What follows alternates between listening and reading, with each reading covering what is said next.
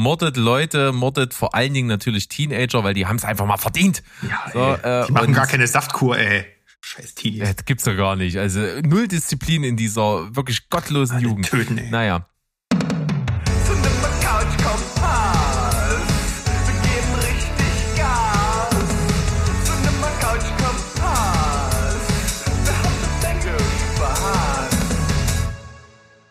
Die Ho-Welt da draußen. Wir sind wieder am Start. Euer Lieblingsfilm- und Serienpodcast aus dem wunderschönen Leipzig. Steven Spielberg. Yeah, so baby. sieht's nämlich aus. Woo. Yeah. Uh, uh. Sind wir heiß, weil es auch heiß ist. Aber das haben wir euch letzten Sonntag schon erzählt. Damit fangen wir jetzt nicht wieder an. Ich habe immer noch den Sandro hier neben mir und dann müssen wir mal schauen, dass wir heute äh, einfach unter diesen klimatischen Bedingungen weiterkommen und hier einfach eine richtig heiße CCC-Filme abliefern. Ich habe mir ja auch so einen richtig warmen Kaffee daneben gestellt, weil äh, den trinke ich jetzt und verbrühe mir dann dauernd so die Lippen beim, beim Sprechen und störe dich damit, weil dann gibt's immer Geräusche die ganz widerlich klingen, vor allem durch ein Mikro. Ähm, aber ne, das, man sagt das ja so, ne? Man soll irgendwie äh, eher was lauwarmes eigentlich oder was wärmeres trinken, äh, wenn es draußen auch warm ist, oder? Ja, das soll man. Und ja. ich finde das auch gut. Hatte ich heute erst diese Situation, denn ich habe heute, ja, wie viele wissen, mache ich ja dieses 5 zu 2 Fasten. Ich hatte heute Safttag und äh, an den Safttag gibt's ja Saft und Suppen und ich habe dann, während die anderen um mich herum aus dem Kühlschrank sich ein eisgekühltes Getränk geholt haben, habe ich einfach so eine schöne Brühe geschlürft. Oh Gott. Okay, es klingt irgendwie trotzdem alles irgendwie falsch, aber ich bewundere dein, ähm, äh, dein Durchhaltevermögen. Nicht schlecht. Ja, die Disziplin, die hat hier Einzug im Hause Rollberg und das bleibt jetzt alles so, wie es ist. Ja. So. Ich meine, es ist einfach, mittlerweile ist es ein Rhythmus und wie schwer du dich von Rhythmen und vorgegebenen Regeln trennen kannst, das äh, betonst du ja immer wieder, weil wenn Anarcho-Mo um die Ecke kommt und hier äh, sein Mojo äh, abzieht und äh, jeglicher Struktur äh, entsagt. Deswegen ähm, bleibt das jetzt ein Safttag und ich denke, dass, dass auch bald alle Hörer da draußen und generell halt auch ähm, die Regierung verstanden hat und dann Mittwoch, äh, nee, beziehungsweise müssen das dann die Aufnahmetage oder die Sendetage sein? Müssen die Aufnahmetage das, sein, ne? Ah, da, danach richte ich das tatsächlich nicht aus. Es ist schon so ein bisschen organisatorisch, hm. was geht so an den Tagen, wo kriegt man das gut unter? Ich denke trotzdem, du solltest äh, das einreichen, dass wir hier feste Safttage in Deutschland haben. Ja. Ne? Und dann ist aber die, die, die Lobby, die, die geht richtig los. Ne? Erinnert dich noch an den Veggie Day in den Kantinen. das war was, das ging gar nicht. Also, genau. Äh, das bleibt alles so, wie es ist. Ob du willst und nicht. Früher gab's dann auch immer nur Spinat mit Kartoffeln irgendwann und äh, irgendwie Ei dazu, was so aus was aus so einer Tetrapack kam und zusammengerührt wurde. Das war doch auch schon Veggie Day. Also man muss es den Leuten halt das einfach genau drüber man muss es den Leuten nur anders verkaufen. Ne? Quark mit Leinöl gab es auch bei uns im Osten. Mm, mm. Naja, gut. Dann äh, vom kulinarischen, äh, auf das wir später nochmal zurückkommen, aber da will ich jetzt nicht vorgreifen. Zurück hier zur CCC Filme Nummer 45. Das meiste von dem, was ich heute im Gepäck habe, ist äh, tatsächlich im Urlaub passiert. Also, also vieles dabei. Vor allen Dingen gab es viele Frühstücksfilme. Mm, also Man erinnere sich an vorletzten Sonntag, hatte ich mit Mo noch mal ganz kurz die Diskussion. Ne? Also Frühstücksfilme, die die absolut durchschnittlichen, äh, meistens Romcoms, die laufen beim Frühstück, weil sie so schön anspruchslos sind und man sich nicht konzentrieren muss und trotzdem weiß, was man bekommt und deswegen funktionieren sie so gut. Also Berg, du weißt doch, was im Urlaub passiert, bleibt im Urlaub. Also dementsprechend solltest du vielleicht doch nicht drüber reden heute. Ich weiß es nicht genau. Ähm, aber das wird sich ja im Laufe der Folge dann zeigen, äh, ob das, ob das mal lieber für dich behalten hättest oder nicht. Bei mir ist es auf jeden Fall heute so, dass eigentlich hatte ich kein Potenzial gesehen. Eigentlich hatte niemand aus unserer Crew Potenzial gesehen, mit dir in dieser Folge teilzunehmen. Aber ich habe mich am Ende breitschlagen lassen, schnell noch ein paar Filme nachgeholt, dass ich irgendwie auf so sechs oder so an der Zahl gekommen bin. Aber ich hab, bin tatsächlich auch gerade so im Seriensumpf ver verschwunden. Also meine Hand guckt gerade noch so ein bisschen raus. Äh, also es ist auch irre, was gerade parallel läuft. So ne, Better Call Saul, Stranger Things, Obi Wan, Peaky Blinders ist jetzt durch, Twin Peaks Staffel 3 habe ich noch vor mir. Meine Fresse. Ja, und das, da, wer soll das alles gucken? Wer soll das alles Aber gucken? wie gesagt, Heute geht's um Filme. Ich fange mal an und äh, schönen Gruß an Mo auf jeden Fall. Der hat auf jeden Fall dazu geführt, dass ich hier meine äh, Strukturen äh, komplett über Bord werfe. Ich habe jetzt hier am Anfang mal so ein paar kleine Blöcke gebastelt und die bestehen bei mir aus den Filmen, die hier schon irgendwie mal gedroppt worden sind in der einen oder anderen Form. Ah. Wo ich quasi dann nur noch mal sage, ja, jetzt habe ich es auch gesehen und kann das bestätigen oder eben nicht oder was auch immer. Da sind Filme dabei, die du gesehen hast und mitgebracht hast hier, äh, aber auch die Mo mitgebracht hat und so. Also, da gehen wir jetzt mal rein. Das erste davon ist, ja, Mo, ich habe dich gehört. Wir haben ja dich am Anfang des Tom Cruise Specials gehabt und du meintest, ja, ihr habt den ja sowieso nicht dabei. Guck doch mal Jerry Maguire, Spiel des Lebens, habe ich gemacht. Du dachtest, es holt mich ein bisschen mehr ab. Ich fand's halt nur ganz cool. Vor allen Dingen wegen der popkulturellen Anspielungen, die durchaus ja auch Einzug gehalten haben in so Filmgeschichtlichkeiten. Also vor allen Dingen äh, Show Me the Money, für mich zum Schotter, ja, was für eine geile Szene. Ähm, Cuba Gooding Jr. rockt äh, in dem Film echt extrem, macht super Laune. Auch äh, Tom Cruise macht einen wahnsinnig guten Job. Jerry Maguire Spiel des Lebens, bei mir eine 7 von 10, ist ein gutes Ding aber sehr, sehr eindeutig nicht so aus dieser Zeit und vom Sehgewohnheiten her dann doch schon etwas älter. Okay. Gut. Dann das andere baue ich auch nicht mehr so groß auswalzen, fand ich ganz witzig, habe ich mit Mo schon ausgewertet. Ich hatte ja den Film The Outfit auch gesehen. Und äh, Mo war sehr, sehr begeistert. Ich äh, leider ähm, im, im Land der Träume irgendwo zwischendrin mal untergetaucht ich gebe jetzt mal so eine 6,5 von 10, das habe ich auf jeden Fall schon gesagt. Äh, die ist nicht repräsentativ. Irgendwann gucke ich mir das nochmal an. Okay, also ja, kann ich nur so bestätigen, das, was er gesagt hat, klang super. Ich kann aber auch voll verstehen, dass du den auf dem falschen Fuß erwischt hast. Aber, das hatten wir ja gerade, ne, wenn Montag Sneak-Tag ist, dann ist das Sneak-Tag!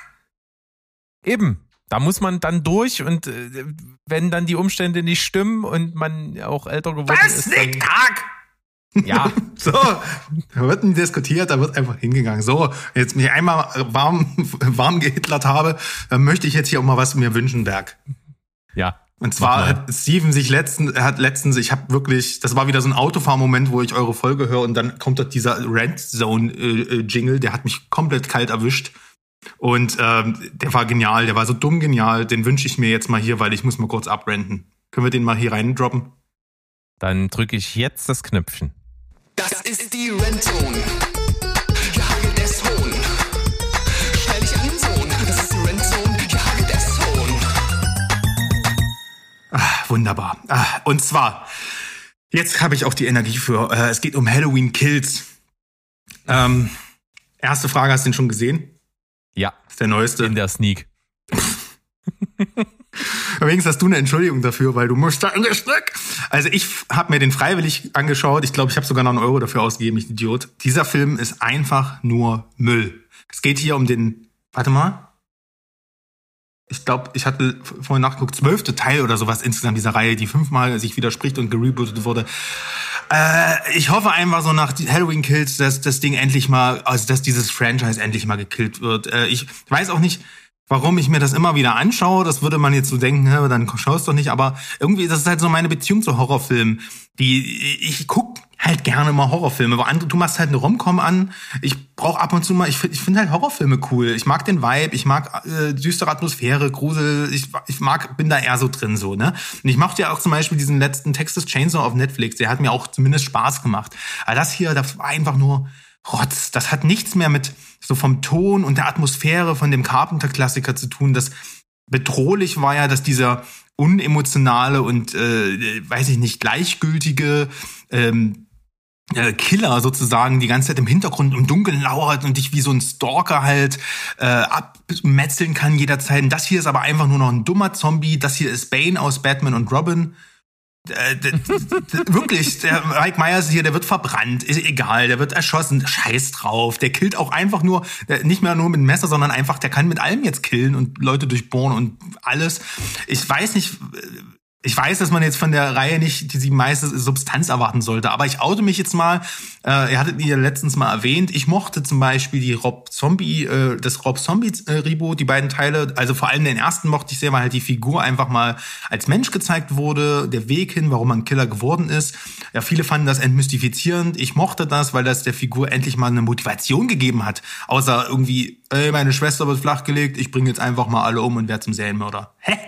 Und äh, diese Scheiße hier ist leider super erfolgreich und steht halt für diesen ganzen Verfall des Mainstream-Horror-Kack-Scheiß-Filme, äh, was wir momentan, womit wir zugeschissen werden, mit Annabelles und Nuns und, und Saw-Gurken oder wie die alle heißen, die derzeit so den Markt zu äh, müllen. Das ist nicht meins, das ist furchtbar langweilige Horror-Resterampen-Trash-Scheiße, der so tut, als wäre das irgendwie mehr als Trash, bloß weil da irgendwie ein geiles Color-Grading hübsch äh, drauf gemacht ist. Nee, ist es nee, es ist einfach nur Trash. Leute, lasst euch nicht verarschen vom Marketing. Das Ding kriegt trotzdem drei Punkte, aber auch nur, weil die äh, geschmolzene Maske an Mike Myers irgendwie cool aussieht und ja, mir immer einer abgeht, wenn das Carpenter-Theme äh, wenn, wenn ich das Carpenter-Theme höre irgendwie. Aber lasst uns alle beten, dass es mit diesem ähm, Halloween Ends, der dieses Jahr kommt, dann auch wirklich mal Ruhe ist und dieser elende Golem mit dem Cap mit der Captain Kirk Maske dann auch endlich mal ins Gras beißt. Rant over. Gut, das wird dann wahrscheinlich auch der letzte Film äh, im Halloween-Universum, wo Jamie Lee Curtis ihre olle Lederfresse mit in die Kamera bringt. Ähm, das müssen wir dann mal sehen. Sorry, ähm, es musste mal raus. Ja, ist vollkommen in Ordnung. Witzigerweise hat der Film bei mir 0,5 Punkte mehr bekommen. Aber das ist ja das, was wir in unserer Wertungsfolge letztes Mal ausklamüsert haben. Also das ist irgendwie alles 50 Shades of Scheiße, wo ich mir die 0,5 Punkte noch irgendwo aus dem Kreuz geleiert habe. Keine Ahnung, irgendeinen Grund wird's haben. Mal hm. gucken. Ja, das ist halt, weil du, wo ich wollte gerade sagen, du hast kein Geld bezahlt, du warst ja in der Sneak. Na, egal. Ja. Gut. Bei mir kommt ein Film, auch Horror, ähm, den du mal empfohlen hattest und ich sage mal so, ich habe den gesehen jetzt und es ist gar nicht meine Art von Film und dafür fand ich ihn trotzdem ganz gut. Die Rede ist von James Wan's Malignant. Äh, ja. Der äh, dann irgendwie kommt er zunächst relativ stereotyp und generisch um die Ecke, ist dann aber auch dennoch sehr klassisch irgendwie und macht mal wieder so, so was Herrliches, wie, wie es schon länger nicht mehr gab. Viel mehr kann man nicht sagen, ohne das halt wirklich zu spoilern, denn es sind auch so ein, zwei Wendungen ein bisschen mit dabei.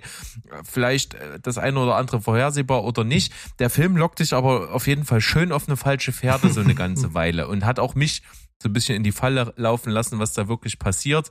Äh, die Rede ist ja auf jeden Fall von einer Frau, die äh, schwanger ist und äh, immer mehr irgendwie so äh, komische Wesen sieht, die sie auch in ihrer Jugend schon äh, gesehen hat, so so eine Art unsichtbaren Freund und äh, das entwickelt sich dann sehr paranoid. Also Malignant kann man sich mal angucken, wer auf James Wan steht, kriegt auf jeden Fall James Wan ziemlich äh, genau das ist es und Na eben nicht. es ist ein Horror. Na eben, ja, ich, ich hasse, ich, ich ja, habe nichts mit Conjuring, mag ich alles nicht, Insidious, alles Blödsinn finde ich, aber der Film hier zeigt, dass er eigentlich auch ein kleiner Genre-Fetischist ist, der mal so richtig einen schönen Body-Horror-Trash auch machen kann, aber halt einfach mittlerweile Budget hat. Das wollte ich nur mal, mal richtig stellen. Äh, also ja, das, du hast du, du hast nicht du hast nicht Unrecht, ähm, aber ich ähm, ich glaube, dass Leute, die halt einfach sagen, oh, ich mochte Conjuring 1, äh, die sich den Film angucken, diese werden wahrscheinlich komplett enttäuscht sein. Ja, ich sag mal, äh, Conjuring hat ja mit den Wurzeln von James Wan so gar nichts mehr zu tun. Das ist wirklich dann so die, die Mainstream-Variante. Äh, mhm. deswegen meine ich, ich glaube, das ist sehr, sehr viel eher, was dieser Film ist. Genau. Und du merkst, er hat halt das gemacht, wo er eigentlich Bock drauf hat. Richtig. Ja. Dann habe ich noch gesehen einen Film, bei dem ich dich, äh, entschuldige bitte, nochmal ziemlich abgewürgt hatte in einer Folge. ich habe ich hab doch nur ganz kurz drüber gesprochen. Ganz kurz und du wolltest dich auch kurz halten. Äh, ich kann mich auch kurz halten. Stillwater mit Matt Damon in der Hauptrolle ist auf jeden Fall äh, ein ziemlich cooles Drama, der äh, alles solide macht und spannend macht, was man an so einem, an so einer Art von Film äh, drehen kann. Ähm, das ist ja die Geschichte sozusagen basierend auf dem Fall von Amanda Knox, die also äh, angeblich ihre Zimmergenossin umgebracht haben soll und dann eben in einem fremden Land ewig im Knast gesessen hat.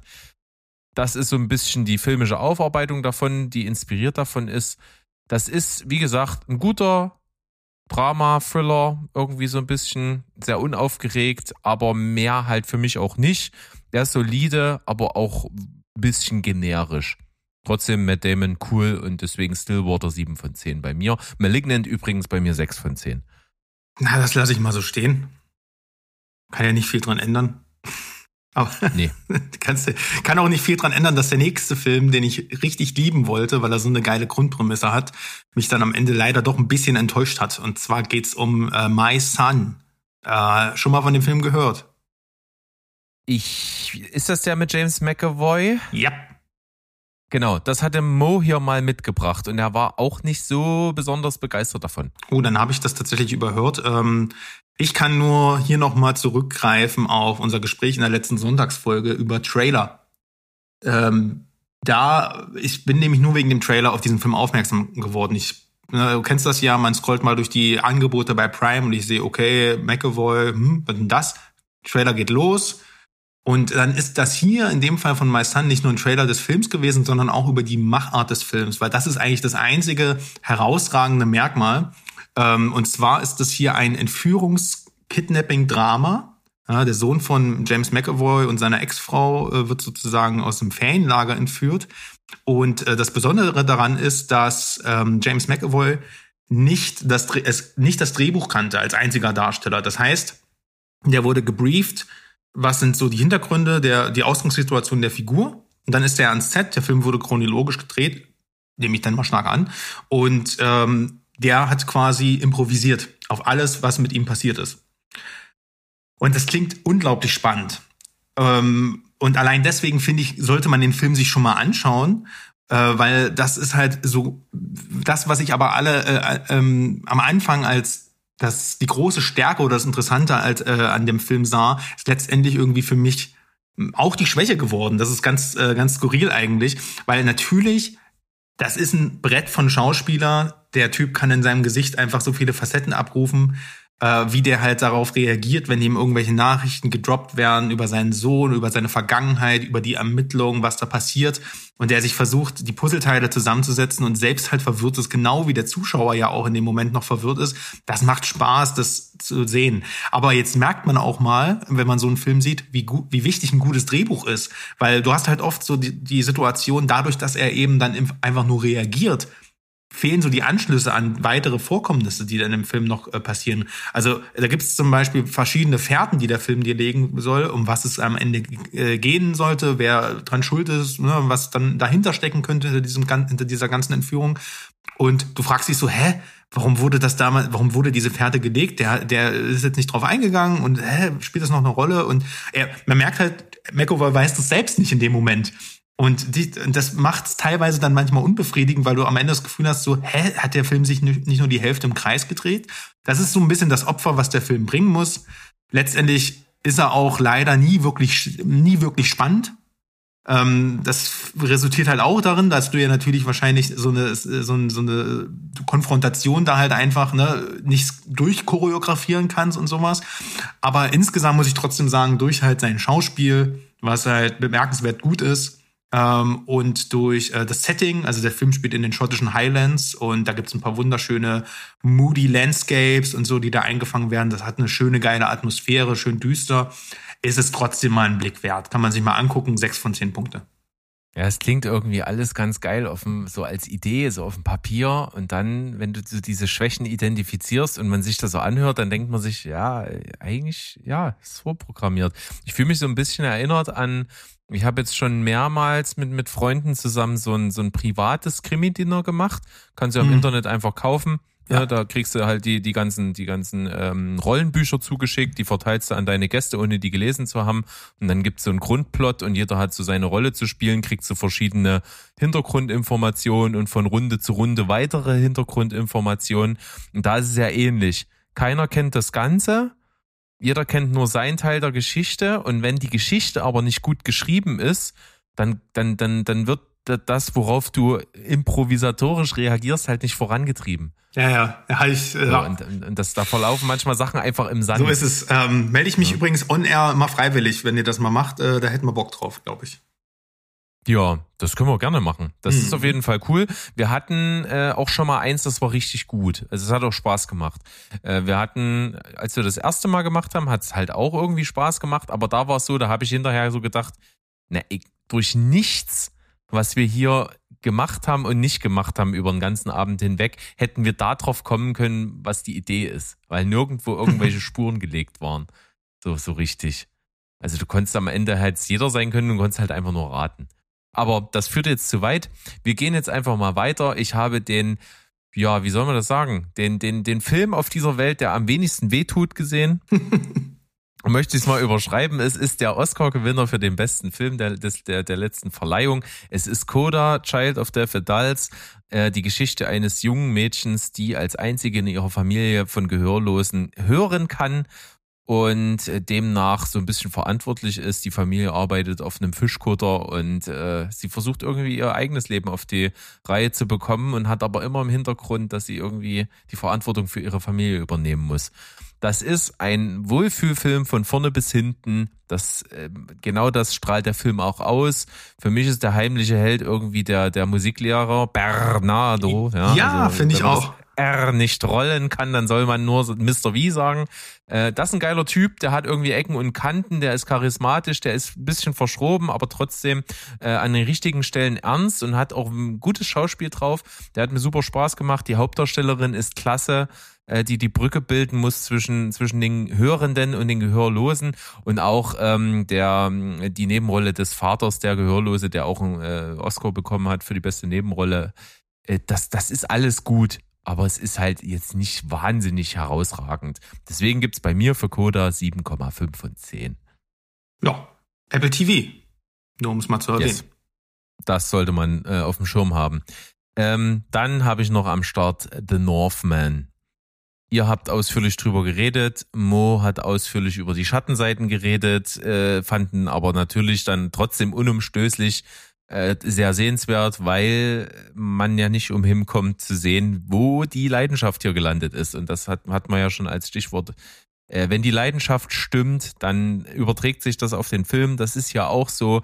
Ähm, Robert Eggers hat mit großem Budget eine, einen kleinen Plot, der eigentlich auf, eine, auf Bierdeckel passt, äh, in ein Wikinger-Setting transportiert, äh, aus, dem die Geschichte von Hamlet ja auch stammt äh, auf dem das basiert und hat das einfach so authentisch wie möglich und so nerdig wie möglich gemacht. Du hast mir dann noch einen, diesen Clip gezeigt, da Endlich, äh, als du nicht fliehen konntest vor Ort, Ja, habe ich ihn dir endlich gezwungen. gezeigt. Es waren aber auch ein, ein Ja, und das war gut. Äh, fantastisch. Also The Northman, ich fand ihn geil. Ich konnte mich super drauf einlassen. Das sind so genial großartige Szenen drinne. Also so die, die, die erste Schlacht, die fast so ein One-Shot ist oder der, der Kampf, äh, um das, wo er das Schwert erhält, äh, wie so aus einem Videospiel. Wahnsinnig geil. Ähm, The Northman 8,5 von 10, wahnsinnig gutes Ding, sollte man gesehen haben. Jupp, jupp, jupp, jupp. Gut, dann haben wir so ein bisschen das, was alles schon mal vorgekommen ist, ein bisschen abgefrühstückt. Ähm, das finde ich gut, dass man auch immer, immer so ein bisschen den Rückbezug nimmt, wenn man dann wirklich was nachgeholt hat, äh, ob man das bestätigen kann, was die anderen gesagt haben oder nicht. Das funktioniert also an der Stelle schön. Mhm. Jetzt kommen wir äh, zu dem, was du nicht wolltest äh, und nicht möchtest und äh, kaum jemand, aber ich mach's trotzdem. Jetzt kommt so eine schöne Quick Round von mir. Da sind äh, fünf Romcoms drinne verwurstet. Alles Frühstücksfilme gewesen, alle irgendwo so um die fünf, ein bisschen besser, ein bisschen schlechter. Aber ich habe sie ja trotzdem geguckt und sie haben ihren Zweck absolut erfüllt. Deswegen die Quick Round mit Romcoms. Äh, bitteschön, geht ab. Cinema Couch Kompass Filme. Quick Round. Berg. This Little Love of Mine. Eine junge, aufstrebende Staranwältin steht kurz davor, Partnerin in ihrer Kanzlei zu werden und der letzte Schritt scheint super leicht. Ja, na klar, super leicht. Sie soll zurück in ihre Heimat auf einer traumhaften Insel und dort ihre Jugendliebe dazu bringen, die Firma seines Vaters zu übernehmen. Natürlich kommen die alten Gefühle wieder. Bla bla bla, komm, hör auf. Der Film wirkt, als wäre er das parodistische Abziehbild einer ohnehin schon sehr platten Romanze. This Little Love of Mine, 4,5 von 10. Falling in Love. In, übrigens wie Gästehaus oder Pension. Gabriela wird von ihrem Freund abserviert, nimmt an einer dubiosen Internetverlosung teil und gewinnt tatsächlich ein Landhaus auf Neuseeland. Nur leider ist es eine absolute Bruchbude. Um ihr Leben wieder auf die Reihe zu bringen, will sie das Gebäude wieder für die Vermietung flott machen. Natürlich lernt sie vor Ort einen super begehrten Junggesellen kennen und man wittert das Happy End mit ihr und ihm und in einem neuen Glanz erstrahlenden Landhaus meilenweit gegen den Wind. Falling in Love 5 von 10. Midnight Sun, alles für dich. Die 17-jährige Katie Price Warum heißt die Olle eigentlich wieder skandalnudlige Boxenluder? hat Xeroderma pigmentosum, auch bekannt als Mondscheinkrankheit, die lebensbedrohliche Form von Sonnenallergie. Jeder Kontakt mit Sonnenstrahlung ist für sie also lebensbedrohlich und daher darf sie nur nachts vor die Tür und verbringt auch sonst ihr komplettes Leben zu Hause. Eigentlich wie bei Corona, oder? Dates oder auch nur soziale Kontakte existieren nur in ihren Träumen. Trotzdem lernt sie irgendwann den Jungen kennen, den sie schon seit Jahren vom Fenster aus anschmachtet. Und beide verlieben sich unsterblich ineinander. Vor allem die junge Hauptdarstellerin ist sehr bezaubernd und auch ein paar coole Nebenrollen sind dabei. Allerdings ist der Film super brav. Es wird nicht ein einziges Mal gefickt. Und auch das dramatisch kitschige Ende hat mich absolut kalt gelassen. Midnight Sun 5,5 von 10. A Perfect Pairing. Eine junge Weinexpertin reist nach Australien, um die exklusiven Exportrechte eines begehrten Weingutes für sich zu gewinnen. Dafür mietet sie das Airbnb auf dem Weingut, auf dem sich auch eine Schaffarm befindet. Was? Airbnb, Weingut, Schaffarm? Klingt alles irgendwie ausgedacht. Um zu beweisen, dass sie keine Arbeit scheut, verpflichtet sie sich zur Saisonarbeit. Vor Ort verliebt sie sich natürlich und auch das Farmleben wird letztendlich irgendwann zu ihrem neuen Lebensentwurf. Vorhersehbar. Aber sympathische Darsteller, traumhafte Landschaft, Schafe Ich find Schafe total mega cool. und Wein. Ja, so ein Weinchen geht immer. Zu Vino sag ich Nino. Das alles zusammen dann doch am Ende irgendwie a perfect pairing. 6 von 10. Love Hard. Eine Mischung aus Love Actually und Die Hard. Ja, wir haben es hier wirklich mit einem romantisch witzigen Weihnachtsfilm zu tun, der in der Rahmenhandlung tatsächlich Liebe und Stirb langsam verwurstet. Was echt jetzt? Eine super attraktive junge Frau hat wahnsinniges Pech mit den Männern. Ja, nee, ist klar. Sie macht aber aus der Not eine Tugend, denn sie verdient ihr Geld mit einer sehr erfolgreichen Kolumne über ihre katastrophalen Date-Erfahrungen. Irgendwann verliebt sie sich online aber so richtig in den vermeintlich richtigen Mann. Als sie in der Weihnachtszeit quer durchs Land fliegt, um Mr. Perfect überraschend zu besuchen, stellt sie fest, dass sie von einem nerdigen Asiaten, der noch zu Hause bei Mami wohnt, gecatfischt wurde. Wir sind ein bisschen viel Klischee auf einmal. Naja, dreimal dürft ihr raten, wie der Film ausgeht. Am Ende aber egal, denn die skurrile Kombination ist trotzdem irgendwie originell und macht recht viel Spaß und dafür sorgen auch die sympathischen Darsteller. Love Hard, 6,5 von 10. Love actually is all around. Yippee-ki-yay, motherfucker.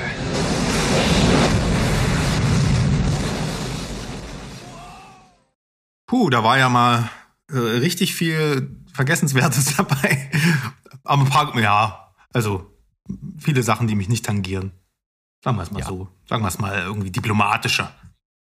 Genau, und deswegen tue ich dir das ja auch nicht an, mit dir jetzt hier darüber zu sprechen. Danke, danke, Ne? danke. Gut, ähm, Sneak. Habe ich jetzt so einen kleinen Blog mit zwei Sneak-Filmen. Einer ein bisschen länger her, also es war noch deutlich vor dem Urlaub und äh, einer jetzt aus der vergangenen Woche. Ich fange mal mit den etwas länger her an, der irgendwie auf dem Papier sehr interessant klang. Es ist eine deutsche Produktion gewesen, aber mit komplett mit amerikanischen Schauspielern, spielt auch in Amerika. Und zwar hieß er One of These Days und erzählt die Geschichte von einem Werbegag, den es also in den USA auch äh, gibt oder auch schon gegeben hat, wo quasi ein Autohaus ein Auto verlost und alle Teilnehmer stehen um das Auto drum herum, äh, legen ihre Hände auf das Auto und wer zuletzt seine Hand wegnimmt, gewinnt das. Jetzt mag man sich fragen, kann man da draußen spannenden Film machen? Und ich sage mal, nee, kann man nicht. Ähm, also können vielleicht, aber das ist hier nicht passiert. Das ist das große, große Manko des Films. Der hat, finde ich, ein super interessantes Setting und du kannst das nutzen, weil es ja quasi so begrenzt in seinem Raum ist. Ne? Es geht ja nur um die Leute, die um das Auto irgendwie drumrum stehen, wie die dann miteinander interagieren und wie aus dieser Geduldsprobe einfach so ein Psychospiel wird. Da, da kannst du was rausholen. Aber dieser Film schafft das nicht. Und der hat gute Ansätze, der hat gute Schauspieler, der hat auch eine gute Story, aber inszenatorisch ist der viel zu monoton, viel zu einseitig, viel zu wenig abwechslungsreich und deswegen ist die Gesamtpunktzahl, die deutlich höher hätte ausfallen können, am Ende bei mir auf 5,5 von 10 runtergeschmolzen, Hm. weil es einfach wirklich sich diese Langeweile überträgt und das nicht im positiven Sinne, sondern es ist halt wirklich ein bisschen stupide dabei zuzugucken. Ähm, soll also auch ein kleines bisschen auf wahren Begebenheiten beruhen, dieser Fall. Äh, du begleitest hier sozusagen im Zentrum so einen jungen Typen, der, dessen Freundin auch gerade schwanger ist und der auch schon ein Kind hat. Und die sind mit dem Geld nicht so. Und, und jetzt ist irgendwie sie, dieser Truck so ein Symbol für ihn aus, aus diesen aus diesen schlechten Aussichten des eigenen Lebens so ein bisschen ausbrechen zu können und er braucht das unbedingt und bei dem Wettbewerb sind noch andere Leute dabei, die es eben nicht unbedingt brauchen, die das als Wettkampf sehen. Also es kommen schon verschiedene Charaktere so zusammen, das ist schon cool, aber so insgesamt äh, kommt, äh, weiß ich nicht, das kommt hinten nicht rüber im Film und das ist ein bisschen schade. Und was ich aber sehr, sehr spannend fand, ist so dieser Gedanke, wenn du dir mal vor Augen führst, was macht das eigentlich mit dir, ne? Diese, das, die, die stehen ja um dieses Auto, ja, mehr, also bis zu 80 Stunden oder sowas. Und am Ende bist du der Typ, der sich mehrere Tage ans Bein genagelt hat, ohne Schlaf an so ein Auto zu stehen, nur um am Ende ein Auto zu gewinnen. Und das ist so der Punkt, wo du dir sagst, du gehst an deine absoluten körperlichen Grenzen, bringst dein komplettes Leben eigentlich damit durcheinander, weil du musst ja auch einfach mal äh, so viele Tage einfach äh, dich aus dem Leben nehmen. Das, dein, das, dieses Leben um dich rum läuft ja weiter, aber du nicht. Du nimmst nicht mehr teil. Und, und das alles nur für ein Auto? Also das ist irgendwie dann so ein witziger Gedanke, über den man mal, über den man so ein bisschen intensiver dann mal nachdenkt. Also du hast vollkommen recht. Wenn ich das als Synopsis lesen würde, würde ich mir das ja unmittelbar reinziehen. Aber ich, so wie du es mir jetzt gerade verkaufst, ähm, lasse ich mal lieber die Finger davon. Ja. Ähm, weil an sich klingen, macht das schon viele Gedankenspinnereien auch auf oder auch viele Kommentare oder ja generell so Sozialexperimente halt, ne? Aber hm, naja. Richtig. Es gibt eine schöne Szene zwischen einem, der wie gesagt das nur als sportlichen Wettkampf sieht und der andere, den du wirklich ansiehst, äh, der braucht das, um, um seinem Leben überhaupt noch irgendeinen Sinn zu verleihen. Und da sagt er halt zu ihm dann in der Pause, Alter, wenn du das Ding gewinnst, bist du trotzdem der Loser, der vier Tage im Auto rumgestanden hat. das, so, ist, das ist ja. irgendwie, das ist hart, aber es ist genau das. Hm. One of these days 5,5. Hm. Naja, vielleicht an, vielleicht schaue ich das mal an einem dieser Tage an. Ja. Und dann habe ich einen dritten Teil gesehen von einer sehr beliebten Reihe, mal am Anfang, weil Teil 1 hat äh, eingeschlagen wie eine Bombe. Das war damals Monsieur Claude und seine Töchter, französische Komödie. Äh, die natürlich so mit, äh, mit Political Correctness, Rassismus, Vorurteilen und so ein bisschen gespielt hat. Das war irgendwie alles cool. Dann habe ich mich gefragt, habe ich den zweiten Teil eigentlich gesehen? Äh, ich glaube nein. Bewertet habe ich ihn nicht, kann mich auch nicht dran erinnern. Jetzt habe ich einen dritten Teil in der Sneak gesehen, Monsieur Claude und sein großes Fest. Es geht also immer noch um die gleichen Personen. Äh, der Vater und die Mutter haben Hochzeitstag. Die Kinder denken sich, ja, wir machen eine große Party mit der ganzen Familie und laden natürlich nicht nur die äh, allen möglichen Ethnien entstammten äh, Schwiegersöhne ein, sondern natürlich auch deren Familien aus allen Teilen der Erde und kommen hier alle zusammen, Culture Clash mäßig und so. Das ist alles sehr abgedroschen, das äh, hörst du ja schon. Äh, und so ist es am Ende auch. Es ist auch ein bisschen Holzhammer-Humor, es ist ein bisschen platt. Es gibt trotzdem ein paar gute Gags, man kann ein bisschen lachen. Es gibt äh, auch charismatische Schauspieler. Insgesamt ist das aber jetzt nichts wahnsinnig Gutes. Trotzdem irgendwie unterhaltsam. Deswegen 6 von 10 für Monsieur Claude und sein großes Fest. Oh, ich habe mal gehört, dieser Claude-Typ da, das ist so richtig erfolgreich in Deutschland und das ist, das ist, klingt, wenn ich das sehe, höre oder irgendwas, was du, also das, das, da krieg ich sofort Gänsehaut und will wegrennen. Das ist so wirklich der große, der große Endgegner für mich. Ähm, mhm. Da schaue ich mir lieber Halloween Kills auf Dauerschleife den ganzen Tag an.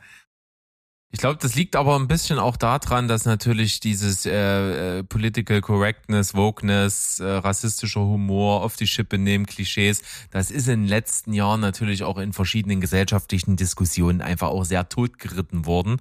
Ich kann mich noch erinnern, damals, als der erste Teil rauskam, war das noch so ein bisschen neu, so äh, über sowas ein bisschen... Äh, ja, so, so Gags zu produzieren, so in dieser Dichte, wie es dort vorkam. Und ich weiß auch noch, ich hatte den damals, glaube ich, auch sogar in der Sneak gesehen. Und da habe ich ziemlich lachen müssen. Ich glaube, den fand ich sehr lustig. Ähm, könnt ihr jetzt dann nochmal live nachgucken, wie ich den fand. Warte mal. Es kann ja eines dieser großen Dinger sein, worum ich immer äh, mit einem großen Bogen mache, obwohl es gar nicht gerechtfertigt ist, aber dann nehme ich das in Kauf. Ja. Also den ersten habe ich eine 9 von 10 gegeben. Halleluja. Damals, Seiner Zeit. Okay. Also ich, ich weiß noch, ich habe wirklich flach gelegen, habe wirklich viel gelacht. Ja. Naja, ums, ums, ist Fla ums Flachlegen geht's auch in dem nächsten Film. Äh, Ehrlich? Ich ja, bin interessiert, red weiter. Siehst, es geht nämlich um Spiderhead. Das ist kein Superheld, sondern das ist der neue Film von, ja, mit einem äh, mittlerweile den sehr erfolgreichen Joseph Kosinski. Denn der hat ja äh, äh, Top Gun Maverick zu verantworten. Das äh, und Oblivion, ja, wir haben drüber gesprochen. No Way Out war ein geiler Film. Also der kann was, vor allem visuell und inszenatorisch. Und der hat einen Netflix-Film gemacht mit Chris Hemsworth in der Hauptrolle äh, und Miles Teller in der Nebenrolle. Das klingt doch einfach nur übelst geil, Berg, oder? Das klingt wirklich übelst geil, muss ich mal sagen. Ich bin hooked. Ja, es ist äh, extrem enttäuschend gewesen. Äh, und mit extrem enttäuschend, das sagst gleich mal vorweg, der hat von mir 6,5 Punkte bekommen, der Film, äh, meine ich auf einem äh, extrem, er hat extrem viel Potenzial liegen lassen. Also gerade wenn du dir den Regisseur, die Ausgangslage, das Setting und eben diese Darsteller anschaust. Ähm, äh, es geht um ein hochmodernes Gefängnis, was aussieht wie so ein Spinnenkopf halt auf einer einsamen Insel. Das heißt, da ist Steven direkt wieder mit an Bord. Und ähm, ja, das wird halt von so einem ja, so einem Hightech-Guru Visionär geleitet, also Chris Hemsworth halt, der eigentlich sich selber spielt. Ich muss aber sagen, der hat mir sehr gut gefallen in diesem Film, weil sich hinter seinem typischen Charisma eben auch, naja, wie soll ich sagen, so ein dunkler Wahnsinn verbirgt. Und äh, das hat er schon ziemlich gut gespielt.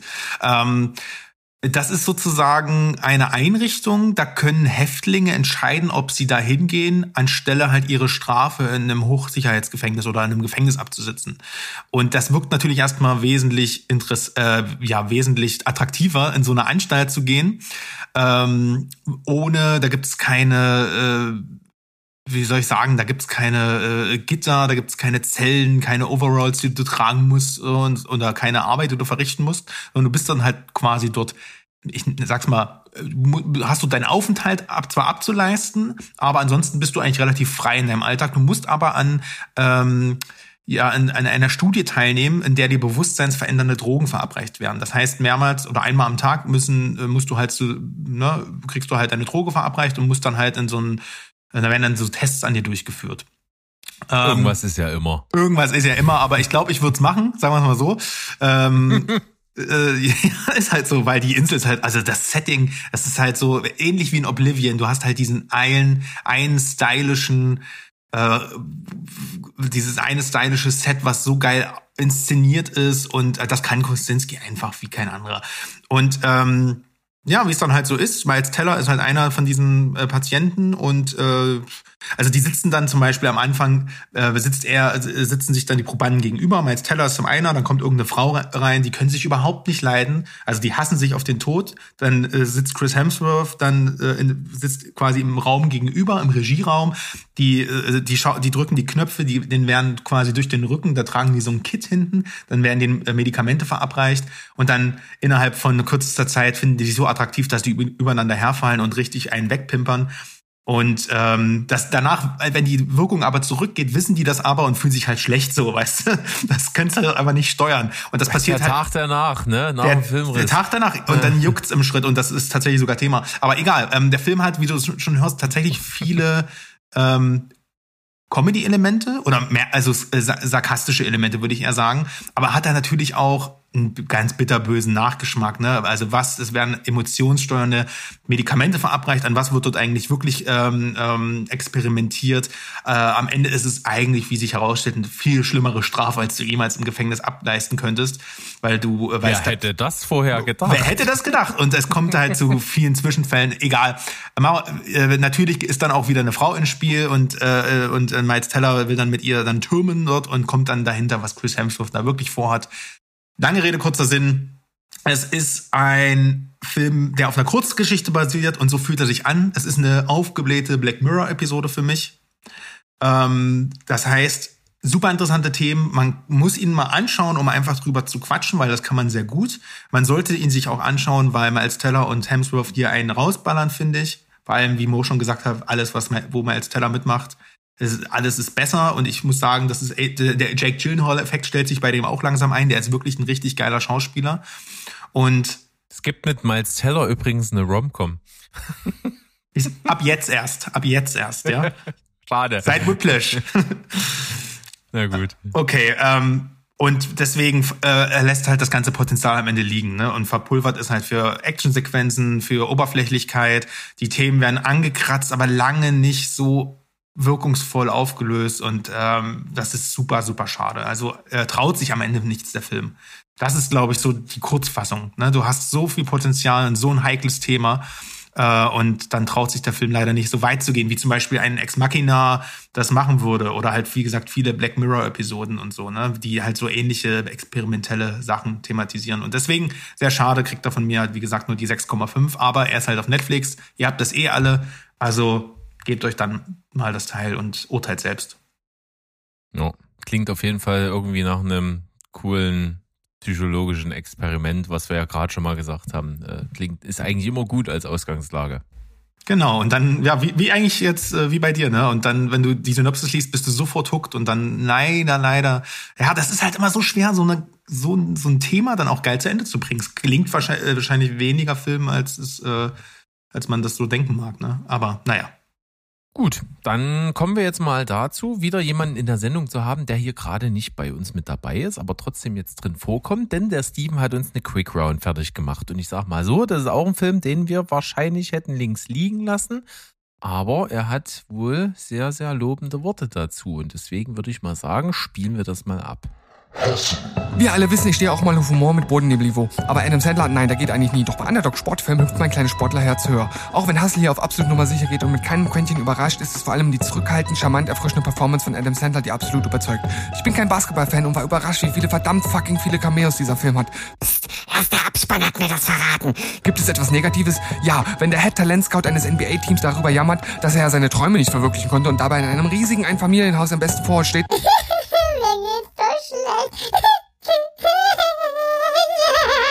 Dann ist das ein Paradebeispiel für ein erste Weltproblem. Aber hey, es gibt eine Trainingsmontage inklusive Hommage an Rocky und deshalb bin ich glücklich. Hassel 7 von 10. Ja, das ist mal eine Quick Round gewesen. Ne?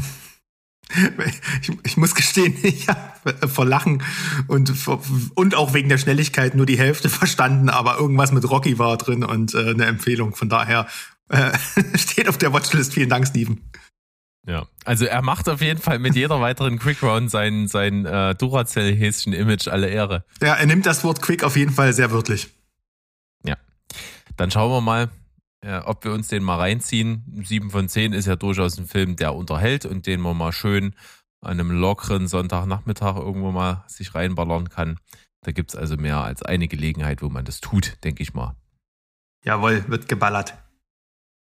Gut, Hassel also bei Steven 7 von 10. Bei mir gibt's einen Film, den ich äh, tatsächlich aus einer ähnlichen Stimmung rausgeguckt habe. Mal so Langeweile gehabt, Luft gehabt, dachte mir, ja, äh, gibt's hier. Wolltest du eigentlich dir mal angucken? Vince Vaughn finde ich auch cool, deswegen habe ich mir Freaky, Körpertausch mit Blutrausch.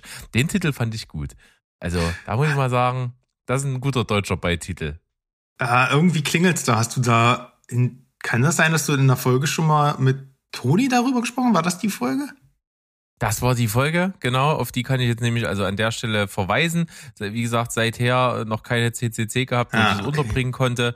Also Freaky ist quasi das Horror, Fun, Splatter, Pendant zu Freaky Friday, wo also Körper getauscht werden.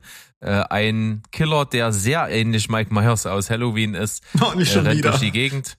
Mordet Leute, mordet vor allen Dingen natürlich Teenager, weil die haben es einfach mal verdient. Ja, So, ey, äh, die machen gar keine Saftkur, ey. Scheiß Teenies. Ja, das gibt's doch gar nicht. Also null Disziplin in dieser wirklich gottlosen Alle Jugend. töten, ey. Naja. Vince Vaughn macht das ziemlich geil. Und bei einer Aktion ist er aber in einem Haus, wo er dann einen Dolch verwendet oder ent entwendet, der irgendwie mystische, verfluchende Kräfte hat. Und als er dann einmal ein Teenie-Mädchen dann erstechen will, tauschen die die Körper. Und dann, ja, der Legende nach gibt es nur noch begrenzt Zeit, die Körper wieder zurückzutauschen. Ansonsten ist dieser Wechsel für immer. Und was soll ich sagen? Also Vince Vaughn hat richtig Bock, einfach so einen übelsten Schrank von Typen zu spielen, in dessen Inneren aber halt ein Teenie-Mädchen ist. Das ist schon geil. Und der spielt das halt auch wirklich mit so viel Spaß. Das fand ich echt witzig. Auch andersrum spielt das junge Teenager-Mädchen den eiskalten Killer auch ziemlich gut. Also von daher den Kern der Sache super umgesetzt. Ansonsten Film ohne Überraschung mit allen Klischees, die man so hat. Das ist aber, glaube ich, für den Plot in Ordnung. Deswegen freaky Körpertausch mit Blutrausch 7 von 10. Macht Spaß, tut nicht weh. Schönes Ding. Ja, doch, klingt gut. Klingt besser als Halloween Kills. Ja, also auf jeden Fall. Und ich, ich habe ein Herz, Herz für Vince Vaughn, muss ich sagen. Habe ich wieder erkannt. Der ist lange aus meinem äh, Kosmos irgendwie verschwunden und muss sagen, äh, hat super Spaß gemacht, ihm zuzusehen. Und da habe ich mich wieder dran erinnert, dass er ja eine Antagonistenhauptrolle in der zweiten Staffel True Detective spielt. Und das hat er auch sehr, sehr großartig gemacht. Also das ist ein Typ, der wahrscheinlich doch unterschätzt ist von vielen. Ja, das ist so, als wenn man Geld in der Sofaritze findet. So, und man erwartet es nicht, so, und dann freut man sich, ne, wenn Vince Vaughn mal wieder irgendwo auftaucht. Ja, gut. Vince Vaughn, unser Pendant zu Sofaritzen. Sehr schön. So, Berg, ähm, die Zeit ist gekommen. Jetzt, also wenn ich das nicht durch die ähm, letzten vielen, vielen Beiträge, die ich jetzt äh, für diesen Podcast leisten durfte, schon nicht getan habe, dann mache ich es jetzt, äh, dass ich mich als, ähm, weiß ich nicht, Filmkritiker oder Filmbesprecher komplett ähm, ja, disqualifiziere. Denn ich habe Jurassic World 3 geguckt und ich fand ihn gut. Okay, Hm. seid ihr zugestanden? Äh, man weiß ja manchmal nicht, was die Kritiker im Netz so reitet oder das Publikum. Ne? Ich weiß es glaub ich, tatsächlich auch nicht so richtig. immer so ein bisschen seine eigene Meinung bilden, ne? Und äh, wenn es um sowas geht, womit wir beide groß geworden sind, ne? wie, wie was für Leuchten wir in den Augen hatten beim ersten Jurassic Park, ja. oh, Als dann ja. schön Dinosaurier, Dinosaurier. Ist übrigens in unseren äh, Jingle mitverarbeitet, wer es jetzt immer noch nicht gemerkt hat. Naja, Ich hab's nicht gewusst. ja geil. Okay, darüber sollten wir mal oft Topic reden, sonst mache ich mich ja noch unglaubwürdiger als ohnehin schon mit dieser folgenden Kritik. Aber ähm, ich habe dir das, glaube ich, auch gesagt, als ihr uns hier besucht habt. So, ich habe einen Jurassic Park Rewatch gemacht, jetzt aus äh, anlässlich des, des äh, letzten Films des Franchises ever. Wahrscheinlich kannst du das vergessen, aber ähm, habe ich mir zum Anlass genommen, einfach noch mal alle hintereinander zu gucken. Und das ist ja nun wirklich, das geht ja weit, bis weit die 90er zurück. 93 kommt, glaube ich, der erste. Ich habe den, wie du auch schon sagst, damals mit Kinderaugen gesehen und war so fasziniert. Und der Film ist auch gut. Also keine Frage, das ist ein Blockbuster-Meisterwerk. Äh, nichtsdestotrotz habe ich jetzt beim Rewatch, äh, das hatte ich letztens auch schon mit Mirko besprochen, mir sind Filmfehler aufgefallen. Das ist total krass. Also ähm, äh, egal, will ich jetzt nicht weiter vertiefen, weil äh, wie gesagt, äh, ich sag gleich, dass der letzte Film gut ist. Ähm, mir hat damals, ähm, also ich habe auch damals alle Was ist was Dino-Bücher gehabt, äh, die man irgendwo nur finden konnte und ich war auch voll im Hype drin. Ähm, dann gab es den zweiten Teil 1997 und da war es so, dass ich es aus einem Grund, also meine Eltern haben mir versprochen, ins Kino zu gehen. Wenn ihr zuhört, ja, ich nehme euch das immer noch übel. Und ähm, mein Vater hat dann zur Wiedergutmachung ähm, eine Kassette äh, VHS gekauft von äh, The Lost World. Und das war so ganz kurz nach dem Kinostart. Kennst du noch die Polenmärkte mit den Raubkopien da? ja, ja. ich ahne Schlimmes. Und dann bekam ich das, hat glänzende Augen und ich konnte es nicht glauben. Dann, ja, komm, dann gehe ich ja nicht ins Kino. Und dann gucke ich das und das, die Kamera wackelt, ganz schlechte Qualität, ich verstehe nichts. Teilweise stehen Leute auch, ich habe wirklich geweint. Also ich war in einem Alter, wo ich dann noch angefangen habe zu weinen und war richtig, richtig sauer. Ähm, Oh, oh, oh. führte aber dazu, dass ich den Film dann tatsächlich dann irgendwann nachgeholt habe und ganz oft gesehen habe. Und das ist tatsächlich auch der Teil, der mir bis heute noch am meisten gefällt. Vielleicht liegt es auch an dem höheren Jeff Goldblum-Anteil. Ähm, und das halt generell das Konzept mit diesen freilaufenden Dinos fand ich halt cooler als das Parkkonzept. Ähm, da der dritte Teil ist kompletter Trash, den habe ich damals gar nicht wahrgenommen, den habe ich mal irgendwann nachgeholt und der ist ja irgendwie so paar 80 Minuten, hat null, äh, die ganze, also es ist einfach wirklich nur noch ein Trash-Film halt. Und dann gab's Aber er hat William H. Macy. ja, Das ja, muss man mal dazu sagen. und das seine nervige Frau, die die ganze Zeit nur rumschreit. Ähm, und ein Plot, also ohne Scheiß, äh, egal. Und da geht's schon los. Ich glaube, dass viele Leute, die heute die neuen Jurassic World Filme kritisieren, den dritten Teil vergessen haben. Weil da, also das ist halt, da hast du Telefone in Kackhaufen, äh, in, in, in Spinosaurus, der nicht durch eine Holztür rennen kann, aber durch äh, ein riesengroßes, Elekt Elek einen riesengroßen Elektrozaun mit, mit Stahlbeton. Äh, hä?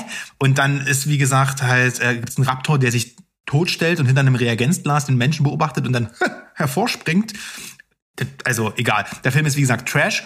Und dann gab's halt diesen Reboot und ich muss sagen, da hatte ich gar kein Interesse. Jurassic World 1 habe ich irgendwann mal nachgeholt.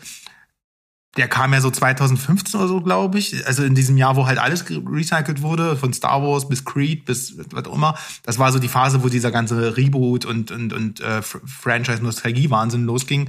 Deswegen war er der einer der erfolgreichsten Filme aller Zeiten bis heute. Finde aber, dass der dem Ganzen nicht wild Neues hinzugibt, außer Chris Pratt, der die Hand ausstreckt und mit Raptoren durch den Wald fährt. Ab da ist auch komplett so diese Öko-Botschaft für mich raus. Also während so die ersten Teile ja wirklich noch eine Auseinandersetzung mit der Natur waren, wer spielt Menschen äh, greifen in die Genetik ein, spielen Gott und so weiter. Der, das hier war komplett raus, aber hat zumindest einfach eine andere Form von Film geboten. Und der zweite Teil dann, also Jurassic World 2 sozusagen oder der fünfte Teil der Reihe hat das ja dann noch auf die Spitze getrieben und war dann plötzlich nach der Hälfte so ein Haunted House Horror Dino Film, wo ich sage, das ist so blöd. Wer jetzt noch mehr um die Ecke kommt äh, und sagt, ey, die Dinos verhalten sich aber merkwürdig und werden hier genetisch gekreuzt, äh, muss ich muss ich wirklich ernsthaft sagen, Leute, ihr Kritiker da draußen, ihr habt den Genrewechsel nicht verstanden. Wir sind hier nicht mehr äh, bei Steven Spielberg Anfang der 90er, der uns wirklich einen verfilmten Roman mit wichtiger Botschaft und Blockbuster-Elementen gleichermaßen, der, wo die Dinosaurier noch wie Tiere behandelt werden, präsentiert, sondern wir sind hier im Monster Edeltrash angelangt im Blockbuster-Segment. Das ist nichts anderes als Godzilla von 2014.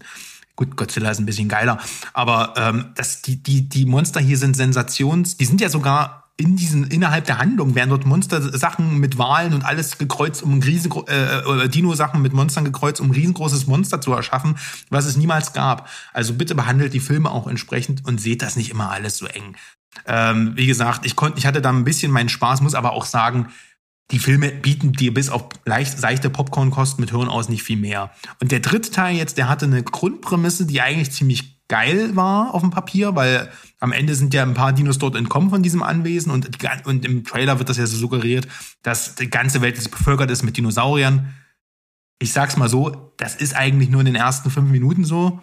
Und ansonsten geht's um was ganz anderes. Ja, ähm, äh, es geht um eine andere Ökokatastrophe in dem Film.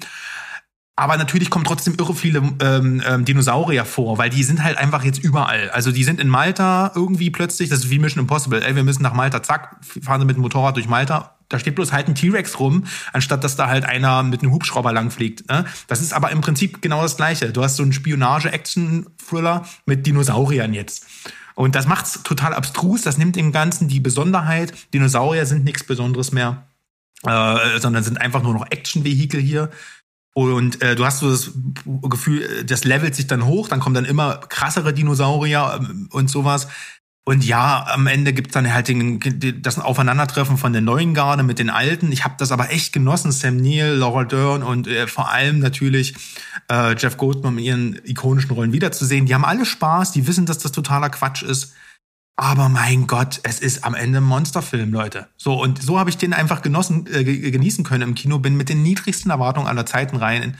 Und ich war gut unterhalten, weil er ist super dumm, aber er macht Spaß. Und wer mir sagt, dass der Film schlecht inszeniert ist, nee, also jetzt übertreibt mal bitte alle nicht.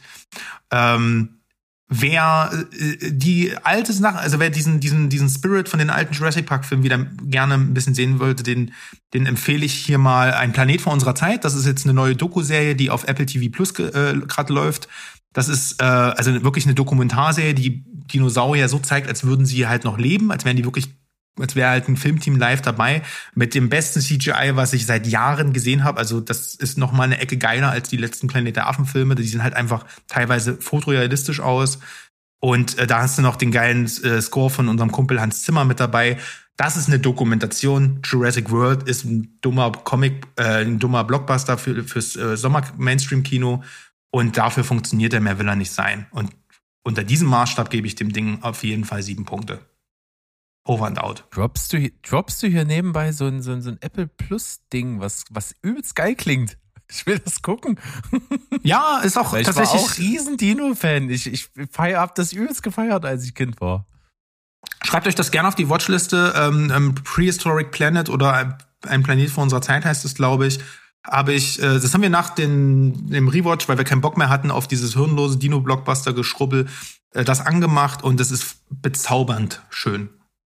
Fantastisch. Äh, die neue Reihe werde ich mir dann auch nochmal in Gänze äh, reinziehen. Ich fand damals den ersten Jurassic World ganz cool, hat mich irgendwie überrascht. Ich hatte null Bock drauf und dann äh, waren wir irgendwie im Kino und es kam übelster Scheiß, auf dem wir keine Mauke hatten und dann sind wir rübergewechselt in, ins Nebenkino und da lief der, ging das gerade los. Und deswegen ja, waren wir relativ unvoreingenommen, waren froh, dass wir überhaupt eine Alternative hatten und äh, fanden den ganz gut. Beim zweiten habe ich irgendwie keine Stimmung gerade gehabt und war irgendwie nach einer harten Woche Freitagabend irgendwie müde und bin auch eingeschlafen. Ähm, das gebe ich mir nochmal im Kontext zusammen und dann hau ich mir den dritten rein und dann gucken wir mal, was Dinos noch so können. Jawohl. Dann gab es bei uns einen Film, der sollte auch ein Frühstücksfilm werden und wirkte so in der Story-Grundart so ein bisschen so, war es aber dann nicht. Deswegen habe ich ihn auch rausgenommen aus dem Blog von vorhin, weil es ist doch eher so ein bisschen ein Drama, welches mir thematisch ganz gut gefallen hat. Die Rede ist vom Netflix-Film Toskana. Geht darum, dass ein dänischer Gourmetkoch hat, ähm, sage ich mal so, sich sein Leben dort aufgebaut in einem Restaurant und steht gerade vor einem großen Deal äh, mit Millionen Investment, halt wirklich so einen, so einen eigenständigen äh, Restaurantkomplex irgendwie so hochzuziehen und da was ganz Besonderes zu machen und so und braucht aber dafür auch noch ein bisschen Geld. Und sein Vater ist gestorben, von dem er schon Jahre entfremdet ist. Der hat in der Toskana gelebt und hatte dort so ein Anwesen. Und das erbt er. Das heißt, äh, okay, naja, notgedrungen, wir haben jahrelang keinen Kontakt mehr gehabt. Ich fahr mal hin. Kann ja das Anwesen abgreifen, das verkaufen und habe das Startkapital hier für mein Ding. Und äh, natürlich ist dieses Anwesen halt irgendwo so geil malerisch, so ein Castello in der Toskana auf einem Hügel. Äh, mega cool. Auf mediterranes Flair, da steht ja der F- Ja. Äh, Berg fast genauso sehr drauf wie auf Zahlen. Absolut. Also, und das, das kommt schon rüber. Äh, Traumhafte Kulisse. Witzigerweise hat das Anwesen, ich habe den Namen jetzt vergessen, aber der ist nicht ausgedacht. Das gibt's wirklich. Genau das. Und das ist auch genau dort, wo der Filmort ist. Das ist also alles nicht ausgedacht. Dies- Diesen Ort gibt es halt. Also, wenn ich äh, Ende dieses Jahres dort im Urlaub bin, dann gucke ich mir das bestimmt mal an. Ähm, und dann entwickelt sich halt so diese Geschichte, dass er da hinkommt und merkt, ja, das ist dann natürlich alles klischeebeladen. Ne? Sein Vater war gar nicht so scheiße und der hat dort wirklich sich was aufgebaut und er wollte eigentlich immer und hat den Sohn das ganze Leben lang mit seiner Karriere verfolgt und so. Naja, egal. Äh, Kann man sich alles denken, soweit so klischeebehaftet, aber wie es inszeniert ist, total cool. Äh, Irgendwie coole Schauspieler, kennt man alle nicht, sind deswegen sehr unverbraucht. Das ähm, hat auch manchmal absolut seinen Charme, funktioniert ja auch und die Kulinarik ist halt auch geil. Kriegst halt richtig Hunger, wenn du so diesen Film zuguckst, wie dann so Sachen zubereitet werden und so. Äh, macht Spaß, Toskana 7 von 10. Ja. Klingt lecker. Ein leckeres, ein leckeres Vergnügen, genau. Jetzt hast du einen Film, da habe ich gedacht, hä, was ist denn das? Also vom Titel her ist es nicht was, was Sandro gucken würde. Ah ja, ist es auch, äh, auch gar nicht. Auch, nicht- auch vom Inhalt her ist es nichts, was ich mir jemals freiwillig anschauen wollte. Aber ich habe ja eine Mission. Ja, ich habe ja hier eine, einen Job, eine Agenda. Und ich wollte, als du gesagt hast, ich brauche noch einen Podcast-Partner, wollte halt ich, wollte ich halt unbedingt was Neues, ähm, einen aktuellen Film auch zu einem Podcast mitbringen. Und weil die Fallhöhe bei Netflix und Prime mittlerweile ja zu hoch ist, äh, habe ich mich mal wieder auf unser Gütesiegel Apple TV Plus verlassen. Denn da gibt's halt weniger und das ist immer gut. Ähm, und im Gegensatz zum lieben Mo bin ich ja Mac-User, der diesem mächtigen Großkonzern halt seit Jahren Geld in den Rachen schmeißt und hab halt einfach eine Apple-ID und dann geht das auch, ne? Und Eben. Ja, und filmische Spontanpicks wie dieser hier äh, namens Chacha Real Smooth, äh, die zeigen aber auch, dass man da einfach nicht mehr drum herum kommt. Äh, denn das ist hier ein äh, Coming-of-Age-Rom-Com-Drama. Ja, also das ist nicht mein Genre. Und ich habe gesagt, äh, Apple, Apple vertraue jetzt einfach mal, was das gut ist. Ne? Ähm, Ich bin dabei. Mir hat das gut gefallen. Äh, es ist also Ja, es ist also die nahezu unmögliche Situation eingetreten, dass ich dir, Berg, eine Romcom, äh, du bist ja der Romcom Special Unit Task Force Verantwortliche von Steven Spielberg, äh, und ich kann dir einen Film dieses Genres empfehlen. Das wird wahrscheinlich in 10 10.000 Jahren nicht mehr vorkommen. Wie findest du Das das? finde ich spannend. Das finde ich wirklich spannend. Ich, Ja. Schieß los, hol mich ab. Ja, Zieh also mich es ist- noch mehr rein, als ich schon bin. Ja, ich weiß nicht, ich baue ja ganz langsam die Spannung auf, weil der Slowburner. Ähm, das ist ein Film von Cooper Raif. Ich hoffe, dass ich ihn richtig ausspreche. Ich kannte den nicht. Der hatte wohl äh, vor zwei Jahren mal so einen kleinen Indie-Film gemacht namens äh, Shithouse oder The Shithouse, so ein Indie-Film halt. Äh, egal, Äh, weiß nicht, um was es da geht. Auf jeden Fall, Chacha Real Smooth ist sein zweiter Film und der ist erst, wie gesagt, äh, 22, also krass und macht halt äh, Hauptrolle und äh, Regisseur und Drehbuch, glaube ich, in Personalunion. Und dieser Film hat dieses Jahr auf dem Sundance Festival den Publikumspreis gewonnen. Äh, ja, das kann man erstmal so als Gütesiegel auch nehmen und da geht's darum, dass, also er spielt ja den 22-jährigen Hauptdarsteller auch und der heißt Andrew und der steckt halt nach dem College in so einer Art Sackgasse, Midlife, äh, Midlife Crisis, äh, ähm, äh, Start Life Crisis äh, und muss halt wieder zu Hause einziehen, sucht nach einem, nach einem Job, ne, will halt sein Studium finanzieren und seine Freundin ist schon nach Barcelona, studiert dort, will er halt hinterher und bla. Und durch einen Zufall bekommt er halt mit, dass er Talente hat als Partyanimateur. Also nicht so Großraumdisse, sondern eher so bei kleinen Kids auf Bar Mitzvahs und so. Er kann halt nämlich unglaublich gut mit Kindern umgehen und mit seinem jüngeren Bruder, Bru- äh, Stiefbruder hatte eine geile Beziehung und sowas, ganz, ganz schön.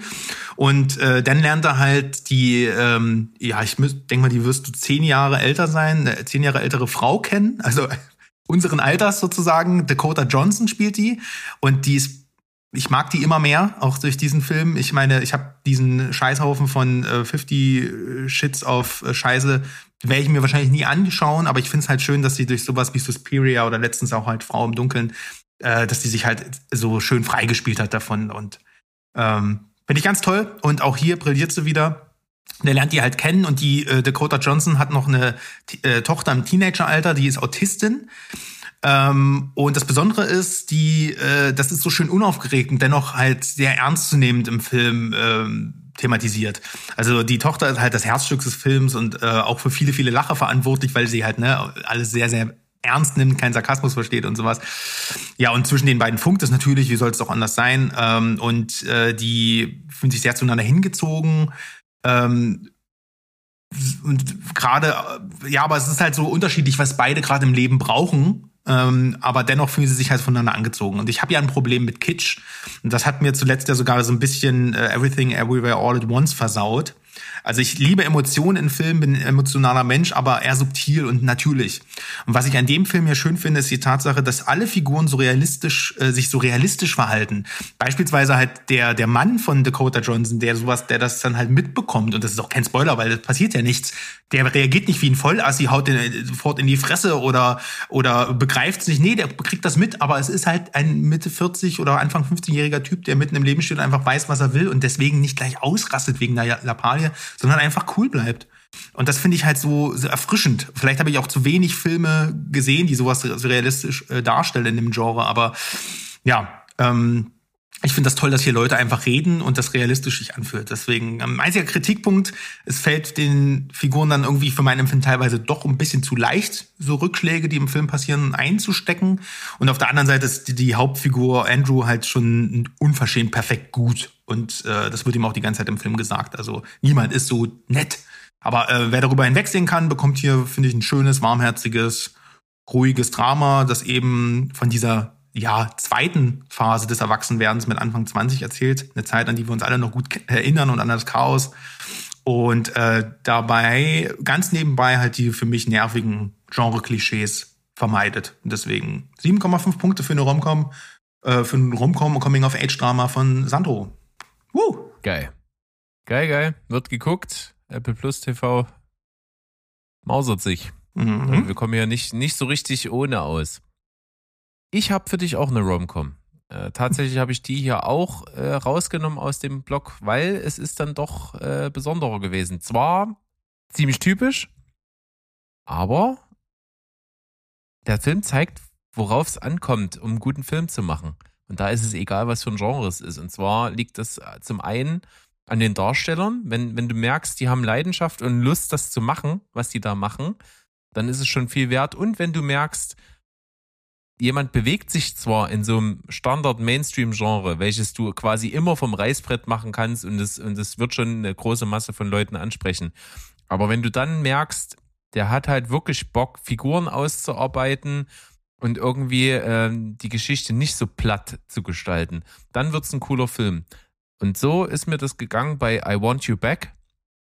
Das ist ein, ist auch eine relativ typisch anmutende äh, Rom-Com über ähm, zwei äh, Personen, also ein, ein Typ und ein Mädel, die beide gerade, mit denen beiden gerade Schluss gemacht wurde und die sich dann rein zufällig mehr oder weniger kennenlernen und dann äh, so in sich gegenseitig in ihren Schmerz so baden des Verlassenseins und dann beschließen, sich gegenseitig dabei zu helfen, ihren Partner wieder zurückzubekommen. Das klingt super stumpf, aber es macht halt extrem viel Spaß. In den Hauptrollen sind äh, nämlich Charlie Day, den kennt man vor allen Dingen, glaube ich, aus ähm, äh, hier äh, Kill the Boss. Da ist das der kleine Aufgedrehte. Und äh, die weibliche Hauptrolle, da muss ich kurz nach dem Namen gucken, ist Jenny Slate. Die kannte ich nicht, habe ich zwar irgendwie schon mal gesehen, aber die ist halt auch super cool und die beiden sind so sympathisch und die haben so eine krasse Chemie miteinander, dass es sowohl lustig als auch ernst ist und das macht halt echt Spaß. Der Plot lässt halt auch nichts aus, was du dir jetzt vorher vorstellst. Ne? Also es gibt dann so diese typischen Moment, wo sie dann feststellen, eigentlich wollen sie gar nicht, doch nicht mehr so ihren Ex-Partner wieder. Dann, wo sie sich davon gedanklich verabschiedet haben, klappt's aber dann doch und dann kommen sie doch zusammen und das ist dann der Moment, wo sie feststellen, ach scheiße, ich hatte eigentlich was viel Besseres jetzt und so. Das, also das bleibt alles nicht aus. Aber die, wie das rübergebracht wird, ist so gut, weil es äh, zwischen zwischen solchen ganz charmanten, humoristischen Tönen und auch eben diesen, diesen nachdenklichen Sachen so ein bisschen hin und her tänzelt.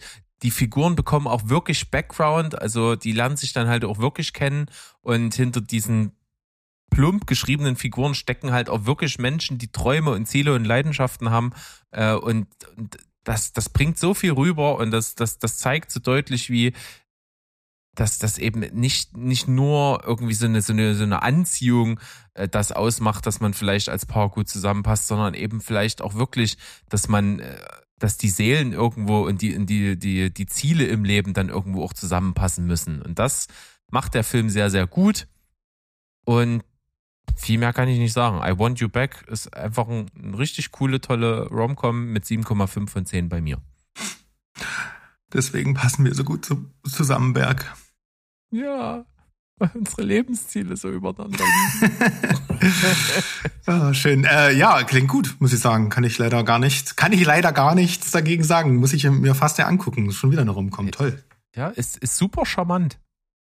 Also, ich weiß nicht, ich kannte die auch gar nicht und es hat mich überrascht, weil die, die ist so, die ist so natürlich, wie die das spielt, die Jenny Slate. Und Charlie Day hätte ich auch so viel nicht zugetraut. Also ich kenne den, wie gesagt, nur aus den, als den kleinen Übertreten aus, äh, aus äh, hier Kill the Boss und äh, aus diesem Meme, wo er so rauchend vor dieser Wand mit diesen ganzen Fäden steht. Kennst du das? Ach, das, de- ach ja, ja, okay, das kenne ich. Ja, Ähm, ja. So, und, und der kann halt auch wirklich was. Und das, das hat, hat der Film gezeigt. Okay. Kaufe ich dir ab. Dann kommen wir jetzt zum großen Talent von Nicolas Cage. Ja, wir haben natürlich äh, kurz drüber gesprochen in der letzten Sonntagsfolge. Äh, Du hast schon gar keinen Bock, den zu gucken, weil mein Urteil wirklich das ist, ich ärgere mich, dass ich den Trailer gesehen habe. Weil ich kam nicht drum hin, ne? Der kam halt viel im Kino vor der Sneak und ich musste ihn sehen und ich finde, er verrät viel zu viel. Der verrät dir viel zu viel vom Plot, der nimmt alle geilen Gags vorweg und man sieht im Trailer halt auch schon diesen Gag mit der Mauer. Und Alter, hätte ich den im Trailer nicht gesehen, ich hätte im Kino unterm Sessel gelegen. Ich, ich glaube, ich, das baut sich so, so ohne Vorwarnung auf und, und ich glaube, ich hätte gebrüllt vor Lachen. Aber ich kannte es aus dem Trailer, deswegen hat es mir nicht mehr als ein Mundwinkelzucken abverlangt. Trotzdem ist Massive Talent ein Film, der sehr meta ist über das Leben von Nicolas Cage, der sich quasi so selber spielt. Der ist also ein Schauspieler, der schon mega krasse Sachen gemacht hat, aber eben auch dann viel Trash und versucht über Wasser sich zu halten, aus seinen vielen Schulden rauszukommen. Und äh, den, diese Person spielt er auch hier. Es kommt dann noch so, so die bisschen verkorkste Beziehung zu seiner Ex-Frau und zu seiner Tochter mit auf den Tisch. Und er kriegt dann eben das Angebot für eine Million Dollar bei einem Geburtstag von einem stinkreichen äh, Nicolas Cage Überfan auf einer Insel, gespielt von Pedro Pascal, äh, hinzufahren und dann eben da teilzunehmen. Und er nimmt halt widerwillig dieses Angebot an und wird dann in den Plot verstrickt, weil die, das FBI hat den auf dem Schirm, weil das an, irgendwie angeblich der, der Kopf von irgendwie einer Mafia-Vereinigung sein soll und die coachen ihn dann, dass er halt als Undercover äh, Amateuragent dann da äh, ihn aushorchen soll und das ist alles so Banane. Macht aber nichts, weil es ist einfach nur die Schablone, dass Nicolas Cage einige seiner bekanntesten Rollen doch mal durchlebt, zusammen mit Pedro Pascal, der wirklich einen heiden Spaß bei dieser Rolle hat. Also der ist fast noch geiler als, als Nick Cage. Ähm, die funktionieren auch zusammen. Also ich würde mir irgendeinen Buddy-Film mit den beiden auch angucken, weil das funktioniert halt. Und deswegen ist Massive Talent ein sehr, sehr unterhaltsamer Film, ist halt eine Satire, der es deutlich an Tiefe fehlt. Und deswegen kommt hier nur eine 7,5 von 10 für Massive Talent raus, ist aber doch äh, für Nicolas Cage-Fans ein absolutes Muss.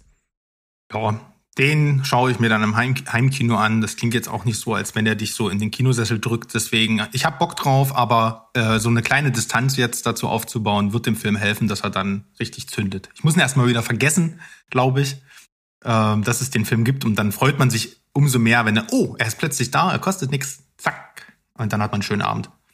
Ja, eine hervorragende Strategie von deiner Seite. Vielen, vielen Dank.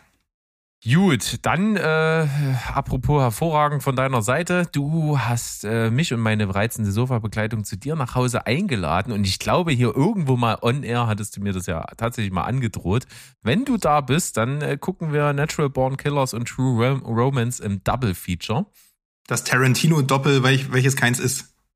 Richtig. Und das ist es tatsächlich ja, weil beide ja von Tarantino geschrieben, auch äh, quasi am Anfang seiner äh, dann aufkommenden Karriere und äh, ja von anderen Leuten aber verfilmt. Und äh, das ist schon krass, wie sehr man Filmen das anmerken kann oder eben auch nicht.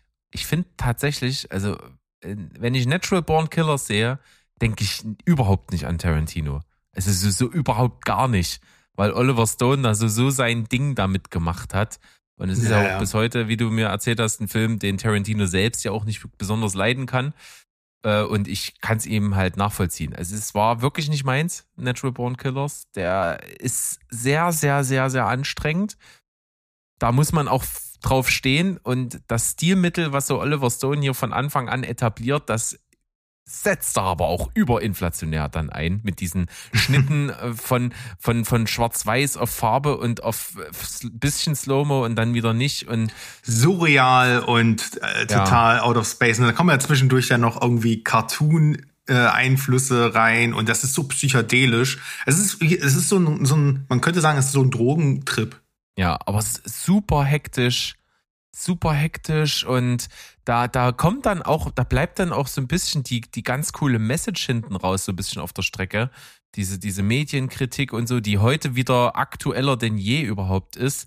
Das, das bleibt alles dann irgendwie mir im, im, im Rausch der Bilder und der Schnitte halt irgendwie auf der Strecke. Das, das fand ich schade. Ähm, man merkt hier, dass, dass also die Karriere von Woody Harrelson hier so richtig durchgestartet ist, weil der ist schon geil. Der ist auch super markant in dieser Rolle. Es ist wahrscheinlich eine der, der ikonischsten Sachen, die er so gespielt hat, finde ja, ich. Die Sonnenbrille mit diesen roten Gläser, super. Ne? Geil. Also, er ist schon scheiße cool, das muss man dazu sagen. Aber so insgesamt hat der Film leider nicht so gezündet, deswegen gibt's bei mir hier nur eine 4,5 für Natural Born Killers. Vielleicht müsste er mich nochmal in einer anderen Stimmung erwischen, dann funktioniert es vielleicht besser. Hier nicht so ganz. Dafür aber True Romance ähm, habe ich nicht so erwartet. Und das liegt vor allen Dingen daran, äh, da sind wir wieder bei den Sehgewohnheiten, Filme aus dieser Zeit, die also irgendwo aus, den- aus den 90ern sind, die haben so ein Mief in der Art, wie sie gemacht sind, aber auch in der Art, wie sie aussehen. In der Art, wie sie aussehen, hat dieser Film diesen Mief in Anführungsstrichen schon. Das stört aber halt überhaupt gar nicht, weil es trotzdem sehr ästhetisch ist. Aber in der Machart könnte der genauso, wie er ist, jetzt rauskommen. Der ist so modern in seinem Storytelling, in seiner Art, wie er die Szenen aneinander reiht, wie er so Sachen miteinander verknüpft, wie Zufälle in, ineinander greifen und dann äh, plötzlich zu ganz neuen Outcome von irgendwelchen Storylines äh, führt. Das macht True Rom Romance alles und der hat halt einfach eine Starparade ohne Ende. Also Christian Slater ist in der Hauptrolle super geil. Ähm, dann äh, Patricia Arquette pa- passt so wie Arsch auf Eimer auf die Rolle. Also, es ist genau das, was, was diese Figur sein muss äh, in der Verkörperung von einer Schauspielerin. Und äh, fucking Christopher Walken in einer Szene mit Dennis Hopper. Was will man eigentlich mehr? Und Gary Oldman ist so super geil als Bösewicht. Es ist, ist eine große Freude gewesen. James Gandolfini in so einer kleinen Nebenrolle und so. Also tolle Starparade, Brad Pitt, cooler Plot. nicht Brad Pitt vergessen.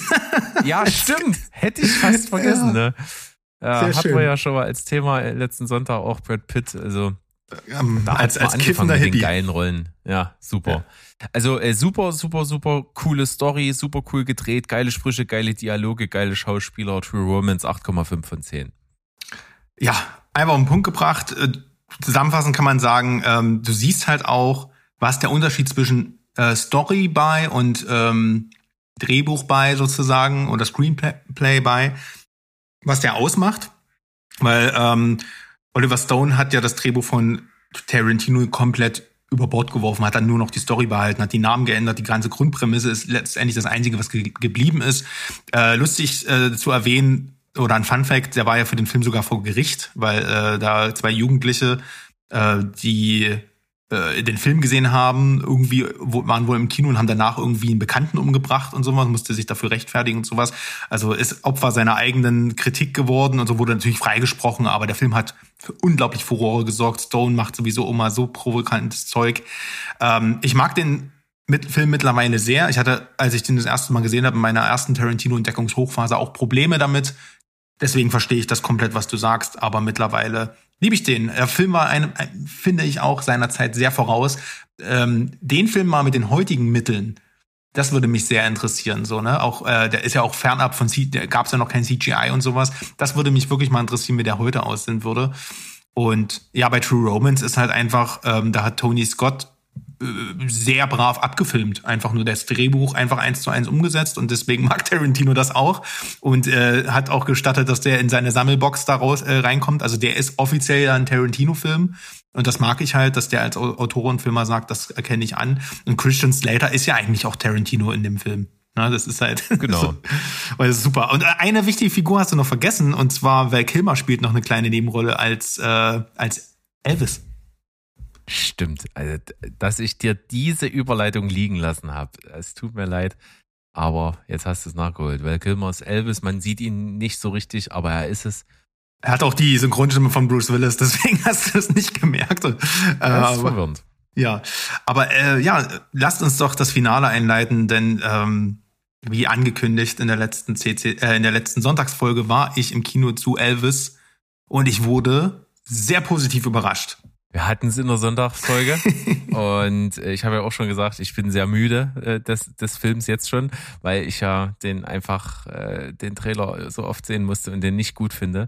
Und jetzt habe ich wirklich heute die Kritik gelesen von Wolfgang M. Schmidt, Oh, den du ja sehr schätzt.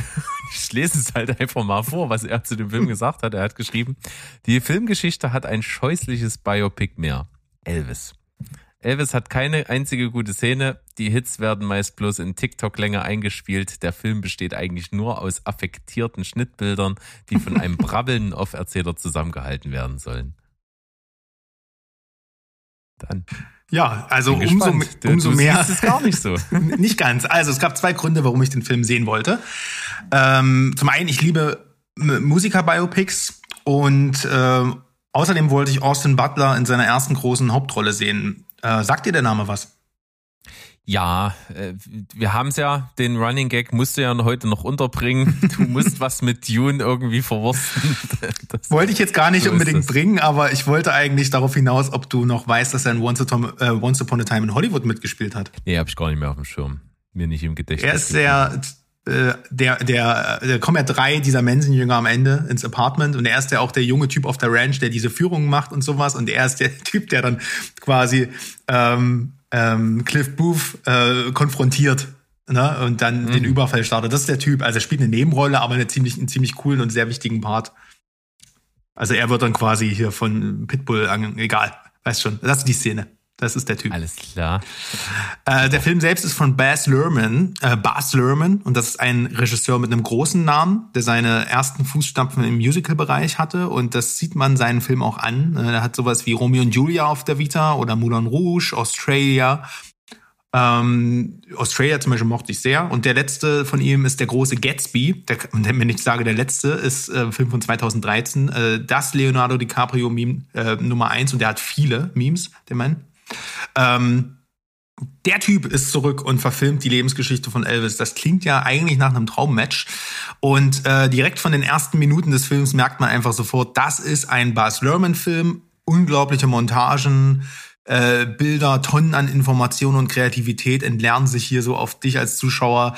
Du hast Splitscreen-Sequenzen, Texttafeln, als man ähm, also, äh, also man kann über Baz Luhrmann sagen und seine Filme, was man will, aber der möchte einfach, dass jede Einstellung perfekt aussieht und ich bewundere Regisseure, die so eine eindeutige Handschrift haben und alle Filmdepartments mit ihrer Vision leiten können. Ne? Du merkst das hier, da stimmt der Schnitt, die Kamera, die Ausstattung, das, die Musik und selbst das vielerorts eingesetzte CGI. Das hat er alles im Griff hier für seine Vision. Äh, ich persönlich habe jetzt nie so einen Riesenbezug zu Elvis gehabt. Klar weiß ich auch, dass das ein äh, ja, popkulturelles Phänomen war und unendlich viel beeinflusst hat, sei das das Style, Mode, Musik, Showbiz generell. Und dass ähm, der eine vor allem fürs US-Publikum krass wichtige Identifikationsfigur war, weiß ich auch. Und dass er ein tragisches Ende hatte. Umso spannender war es dann halt für mich, äh, mich da mal komplett einfach einzulassen und äh, Zugang zu seiner Biografie über, über die äh, zweieinhalb Stunden, die der Film geht, zu bekommen. Und die schon mal das Positive vorweg, die haben sich null gezogen. Das hat sich eher wie ein eineinhalb Stunden Film angefühlt. Ich konnte es gar nicht glauben, dass der dann zu Ende war. Und ähm, der Film krankt natürlich, und das sei vorweg gesagt, auch an diesen typischen Problemen eines Biopics, also das episodenhafte Abarbeiten von Lebensereignissen. Du hast halt diese eine etwas oberflächliche Fokussierung so auf die Meilensteine und ähm, dramaturgische Straffung und das Weglassen von wirklich kritischen Themen und sowas, das kann man hier alles auch bringen. Dennoch findet der Film für mich äh, einen spannenden und innovativen Ansatz, in dem äh, äh, Bas Luhrmann den Film nicht aus der Sicht von Elvis selbst erzählt, sondern von seinem Manager, Colonel Tom Parker. Und der wiederum wird gespielt von äh, Tom Hanks, der hier mal komplett out of character äh, spielt, äh, also spielt einen schmierigen, gierigen Betrüger im Fettsuit, ähm, und der saugt und manipuliert, äh, saugt halt Elvis aus und manipuliert ihn. Das hat mich zwar nicht immer zu 100% überzeugt, weil ich Tom Hanks das irgendwie, diesen Bad Motherfucker einfach nicht abkaufe. Und da frage ich mich immer, warum man da nicht einfach John Goodman castet. Aber hat dennoch Spaß gemacht und hat auch zur Folge, dass ich das, ähm, ähm, dass du das Erzählte immer aus der Sicht des äh, Antagonisten halt äh, präsentiert bekommst und dann so einen unzuverlässigen Erzähler hast und dir selbst als Zuschauer manchmal die Frage stellst, ist das jetzt wahr oder nicht so? Egal, ähm, Elvis selbst wird halt, wie gesagt, von Austin Butler gespielt. Äh, wie gesagt, für Dune 2 gecastet, deswegen war ich interessiert, ob der eine Hauptrolle stemmen kann. Der spielt ja Veit Rauter, also einen wichtigen Antagonisten. Das ist der Typ, den Sting damals gespielt hat. Den wirst du sicherlich kennen, der berühmte Look äh, mit seiner großen Weltraumschlüpfer da. äh, das, das hat man zumindest schon mal mitbekommen, dass Sting da irgendwie einen Bösewicht gespielt hat und den soll jetzt Austin Butler verkörpern. Und der ähm, ja, ist ein Traumcasting, weil der spielt Elvis Presley, wenn, auch jetzt nicht optisch, finde ich unbedingt, aber von seiner Performance her göttlich. Also wenn du den Film das erste Mal, also wenn du den das erste Mal im Film live performen siehst, ähm, besteht für dich, finde ich, als Zuschauer kein Zweifel daran, diese, äh, daran, dass dieser Typ Elvis ist. Der nailt mit seinen, glaube ich, weiß nicht, 30 Jahre oder so ist der, äh, nailt er die Rolle, der singt selbst auch. Das finde ich sowieso mal beeindruckend. Also in den späteren Jahren wird dann wohl noch Elvis äh, selbst mit reingemischt und da gibt's dann so ein Hybrid, ne, weil er halt noch nicht so alt klingt. Und der hat ein Charisma, das ist ja, alter Falter. Äh, der reißt wirklich jede Szene an sich. So absolut Oscar-worthy, finde ich. Ähm, absolute Verausgabung. Der wurde auch nach den Dreharbeiten irgendwie wegen Erschöpfung ins, erstmal ins Krankenhaus eingeliefert und du siehst das einfach. Der ist so hingebungsvoll. Ähm, ja, insgesamt kann ich sagen, dass ich als äh, nicht Elvis-Jünger ähm, viel über den, äh, viel über die Figur erfahren habe, die ganzen Talente, die der Mann mitbringt, äh, die Motivation dahinter, seine politische Meinung auch, seine gescheiterten Schauspielkarriere, das wird alles angeschnitten, auch seine persönlichen Probleme, die ja dann auch zu seinem frühen Tod geführt haben. Das habe ich alles gelernt und ja, aber auch vor, mich zukünftig dann auch mal mehr mit Elvis zu befassen. Und das ist natürlich genau das, was ein Biopic schaffen sollte oder muss, um hervorzustechen. Äh, und gepaart mit dieser kreativ überwältigen Inszenierung, ähm, diesem äh, echt begnadeten Schauspiel teilweise und dem tollen Soundtrack, äh, der hier neben Elvis-Songs auch so Gospel und Blues beinhaltet und auch moderne Pop- und R&B- und Hip-Hop-Tracks. Also Bas Luhrmann macht davon nichts halt. Ähm, ist das hier für mich so ein außergewöhnlich gutes Beispiel für ein Biopic slash Musical. Und das ist sicher äh, das ist sicherlich auch, wie gesagt, glorifizierend. Das ist sicher hier und da dramaturgisch gestrafft und beschönigend auch. Das will ich gar nicht, äh, will ich gar nicht verleugnen. Aber das ist halt auch keine Doku. Ähm, und davon gibt's über Elvis wie Sand am Meer, sondern es ist ein Spielfilm. Und das hatten wir ja in unserer Wertungsfolge. Ich finde, ein Film muss in erster Linie unterhalten. Und der hat mich zweieinhalb Stunden lang zu 100 Prozent unterhalten. Und da ich ja immer eine Genrewertung abgebe, anders kann ich das gar nicht, ist das hier für mich in seinem Genre Mus also Musiker-Biopic nahezu ein Meisterwerk und bekommt deshalb von mir neun von zehn Punkte. Mike Drop. Schöne Begeisterung kam darüber, auf jeden Fall. Also nicht zuletzt mir, ich denke mal auch allen, die uns jetzt noch zuhören hier an der Stelle, hast du, denke ich, den Mund fusselig geredet. Äh, nee, wässrig gemacht. Ich habe mir du den Mund fusselig Mund fusselig und den anderen den Mund wässrig geredet. Genau. Ähm, auch mir, also tatsächlich würde ich mir dann angucken. Ähm, so sehr mich der Trailer abtürnt, äh, so sehr hat mich das angemacht, was du hier erzählst davon. Es sind die Zutaten alle da. Ich finde die Perspektive über den Antagonisten als Erzähler irgendwie sehr, sehr spannend frag mich ja seit ähm, Neues aus der Welt immer, hat's Tom Hanks noch drauf oder nicht? Wenn du sagst, hier, das funktioniert hervorragend. Äh, und weil er auch mal nicht den typischen Tom Hanks-Charakter spielt, ist das natürlich schon einfach mal eine Sicht wert. Und äh, ich bin auch äh, sehr großer Freund von so ähm, Filmen, die Musikperformances äh, Performances eben halt vorrangig auch von irgendwelchen Leuten, die es ja wirklich gegeben hat, einfach äh, drin hat. Das mag ich sehr, sehr gern. Und von deshalb und deshalb, wie rede ich denn eigentlich? Es ist ein langer Tag. Es ist warm, es, es ist spät. Ist, ja. Und ähm, ja. Also von daher, ich gucke rein. Das ist schön. Ja, einschalten. Äh, vielleicht kann man noch erwähnen, dass ähm, äh, hier Priscilla Presley, also die Ex-Frau, sozusagen den Film auch gelobt hat. Und ich habe schon von vielen Sachen gehört, dass die Familie Presley wohl sehr kritisch sei, was das angeht. Äh, auch die Tochter hat gesagt, das ist, der Film fängt die Herz, in, ähm, das Herz und die Seele von ihrem Vater ein. Und das äh, finde ich schön. Also, und um dir vielleicht jetzt noch, ich weiß nicht, ob das gut oder schlecht ist, in Nebenrollen haben wir hier den fast Oscar-gewürdigten Cody Smith McPhee noch am Start. Aber der ist hier tatsächlich auch ja. ziemlich cool, muss ich sagen. Ja, ja, ja, ja. Habe ich gesehen, dass er im Cast drin steht. Hatte nicht auch, sag mal, jetzt schließen sich Kreise, hatte nicht auch Nicolas Cage irgendeine Verbindung? War der nicht mit irgendeiner Presley verheiratet oder so? Sag mal. Soll ich, ich erzähle noch kurz, äh, was, dass, dass David Wenham, den wir als Faramir kennen, äh, auch mit dabei war und einen Country Star spielt, äh, nämlich Hank Snow. Und während du halt nebenbei hoffentlich googelst schon, um das zu verifizieren, was du hier gerade in den Raum stellst. ja, stimmt. Äh, Nicolas Cage war mit Lisa Marie Presley verheiratet. Na siehste. Ach ja, na, das ist doch Elvis Tochter. Und die war und die war mit und, und genau und die war mit Michael Jackson mal äh, verheiratet. Und der ist ja auch Musiker. Ist das nicht krass? Und am, am Ende ist ja Lisa Marie Presley ja quasi auch im Film. Also ist irgendwie auch die Seele von Nicolas Cage mit bei Elvis drin. Und das habe ich gefühlt. Ich habe das gefühlt. Also ich, also besser kann man ja den Film nicht mehr anpreisen. Das kriegt man auch heute nicht mehr hin.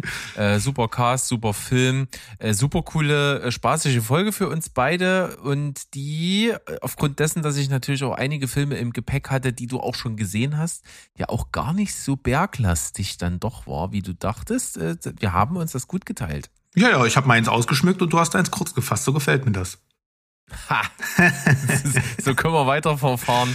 Und äh, in diesem Sinne hat mir großen Spaß gemacht. Ihr, äh, könnt natürlich wie immer auf unserer Homepage gucken, was wir heute alles besprochen haben und wie wir es bewertet haben. Bei uns heute gab es Bewertungen zwischen äh, 0 und äh, 10 mit 0,5er Schritten. Mo war ja nicht dabei, da gibt's nur Mojo und Mono. Äh, das gab's also heute also demnach nicht. Von, von Randzone bis absoluter Liebe war alles dabei, oder?